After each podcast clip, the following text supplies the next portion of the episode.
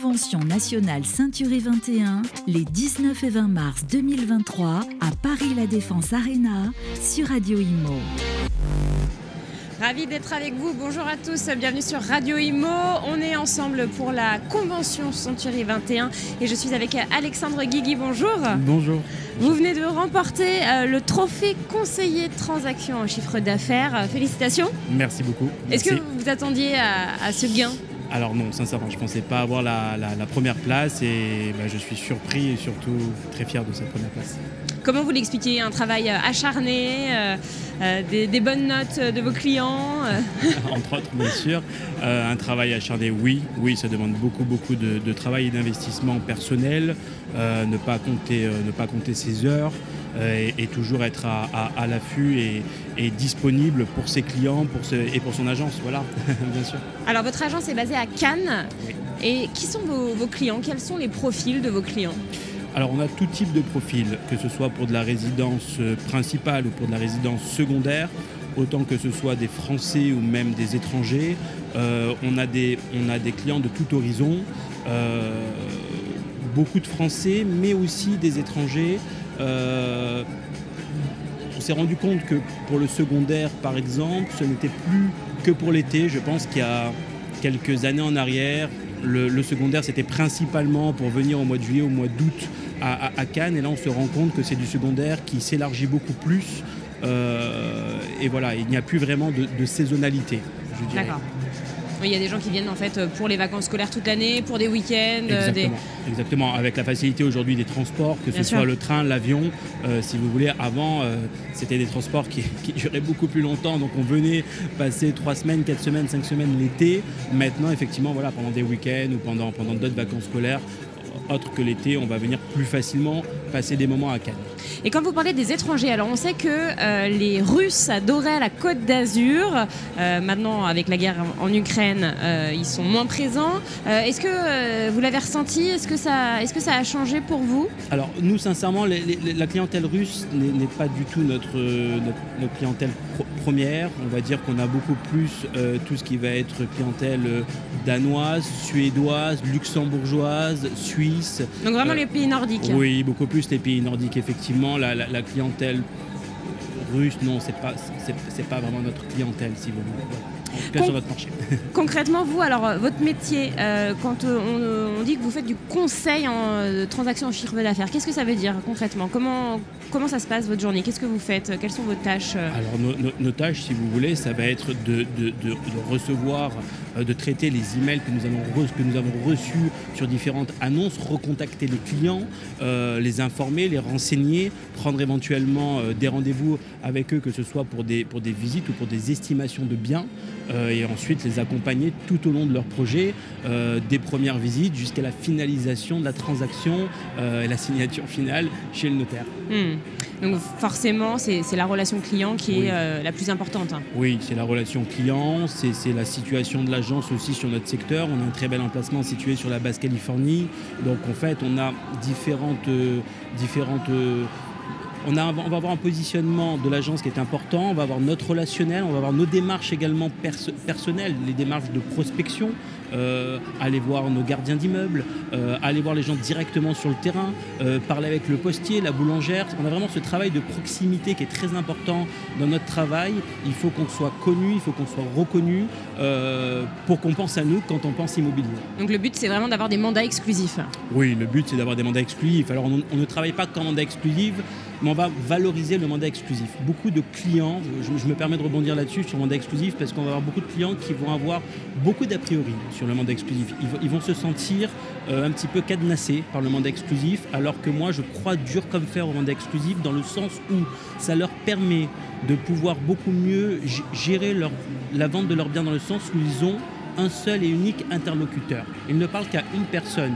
Ensuite, euh, libre à nous, dans le cadre d'un mandat exclusif, aussi de pouvoir collaborer avec d'autres agences. Donc finalement, ils ne sont pas que cantonnés à Saint-Fury 21, parce que si on a une tierce agence qui nous contacte et qui ont des clients sérieux, on acceptera d'ouvrir la porte et de collaborer et travailler avec d'autres agences. Donc, concurrente aussi. Hein concurrente, bien sûr, concurrente. Nous, le but, ce n'est pas de bloquer un vendeur avec, euh, avec euh, notre mandat exclusif et de vouloir absolument rapporter que nos clients. Si notre agence, même concurrente, nous apporte un client sérieux et viable, euh, pourquoi pas ouvrir la porte? Bien sûr, on le fait avec grand plaisir. Là, vous faites référence au fichier AMEPI, j'imagine. Également, bien sûr, bien sûr. On n'est pas, nous, nous, on met vraiment en, val- en valeur, si vous voulez, le mandat exclusif parce que, bien sûr, nous, on préfère gérer une exclusivité euh, et aussi, on est convaincu qu'en termes qualitatifs, c'est- bien pour le vendeur parce que c'est une seule annonce, c'est les mêmes photos, c'est le même prix, c'est le même texte. On travaille quand même sur des sites professionnels sur lesquels sont, sont- sont nos concurrents également. Bien sûr. Et lorsqu'un acheteur fait sa recherche immobilière et voit 3, 4, 5, 7 annonces, les mêmes, concernant le même appartement, avec des textes qui sont différents, des photos qui sont différentes, parfois même des prix qui sont différents, et ça je trouve ça catastrophique. Ah, ça, même le prix ouais. n'est pas le même, si vous voulez, ce n'est pas du tout euh, qualitatif. Bien sûr. Et puis même les acquéreurs, en fait, euh, j'imagine qu'ils ne savent pas trop comment, euh, comment réagir euh, quand, ils, quand ils voient ça. Bah exactement. Ils pensent déjà que le, le- le vendeur est très pressé, donc ils vont essayer de jouer cette carte-là en disant Ah, j'ai vu qu'il était dans huit agences, j'imagine donc les vendeurs sont pressés, du coup on va faire une offre basse. Même par rapport au vendeur, c'est pas son intérêt si vous voulez. Mm. Lorsque vous avez une agence euh, qui est vraiment investie euh, avec vous, il faut, il faut lui faire, la faire- il faut la suivre sur le mandat exclusif. Surtout qu'un mandat exclusif, c'est pas pour, c'est pas vita aeternam si vous voulez. On peut, on peut On peut le rompre, le, le Alors, vendeur on- peut le rompre. on peut, on peut le rompre, on peut mettre aussi un délai de 3 mois, 4 mois, Mm. 5 mois, 6 mois si vous voulez. C'est pas jusqu'à la fin de la transaction. Ah, d'accord. C'est pas jusqu'à la fin de la transaction? Oui, si jamais le, le vendeur se dit, bah voilà, je vous donne deux mois pour vendre mon bien, si dans deux Voilà. mois vous l'avez pas fait, je m'en vais. Oui, alors au moins 3 mois si vous voulez, Oui. parce qu'en dessous de 3 mois, ça, ça me paraît quand même un petit peu court si vous voulez. Le temps de pouvoir diffuser un bien, d'avoir des premiers faire les visites, Voilà, etc. C'est vrai que ça prend du temps. clients, tout ça, ça peut prendre du temps. Euh, un petit mot, alors peut-être sur euh, vous qui vous occupez des, des transactions, un petit mot sur euh, le marché en ce moment. Euh, on sait qu'il y a une tension, hein, que, que ça se ralentit, un ralentissement dans toute la France, dans de nombreuses communes. Est-ce que c'est le cas pour vous aussi?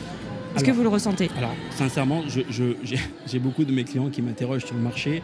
Je suis extrêmement prudent, si vous voulez, sur les prévisions, dans le sens où même si bien sûr on est en première ligne euh, et qu'on fait ça du matin au soir, 6 jours sur 7 au moins, que c'est pas 7 sur 7, j'ai pas de boule de cristal, si vous voulez. Aujourd'hui, notre, notre analyse, elle est quand même que bien, il y a un petit peu moins de mandats de vente, si vous voulez. Bien sûr, on est un petit peu plus à flux tendu sur le nombre de biens de disponibles. Ça, là-dessus, c'est évident.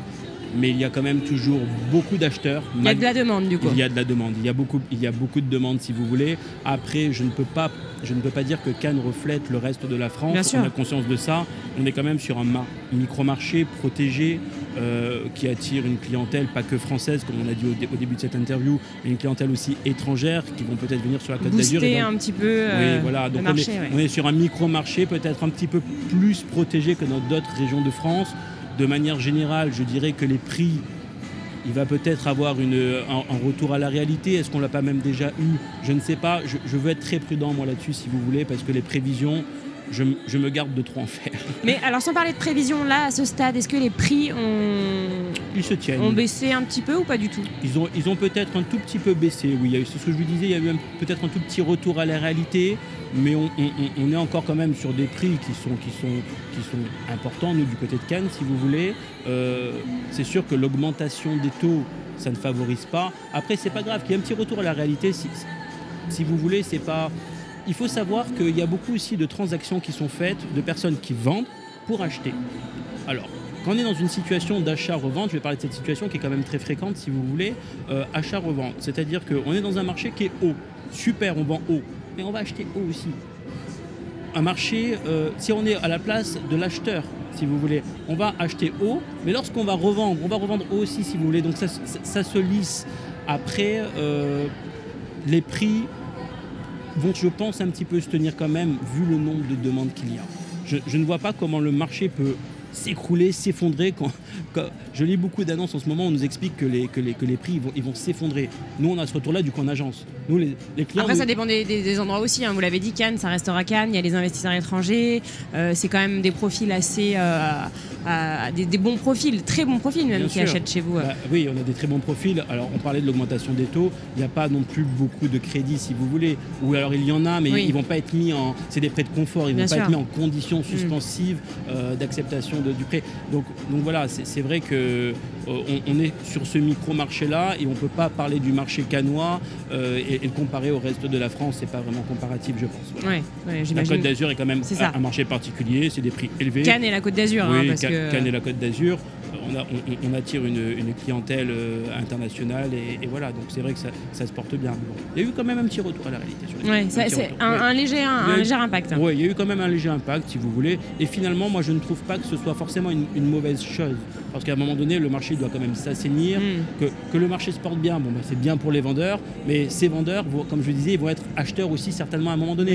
Donc ça se lisse finalement. Et, et c'est pas mal que le marché s'assainisse un petit peu au niveau des prix. Eh bien, merci infiniment, Alexandre Guigui, pour cette interview. merci beaucoup. Convention nationale Ceinturé 21, les 19 et 20 mars 2023 à Paris La Défense Arena sur Radio Imo.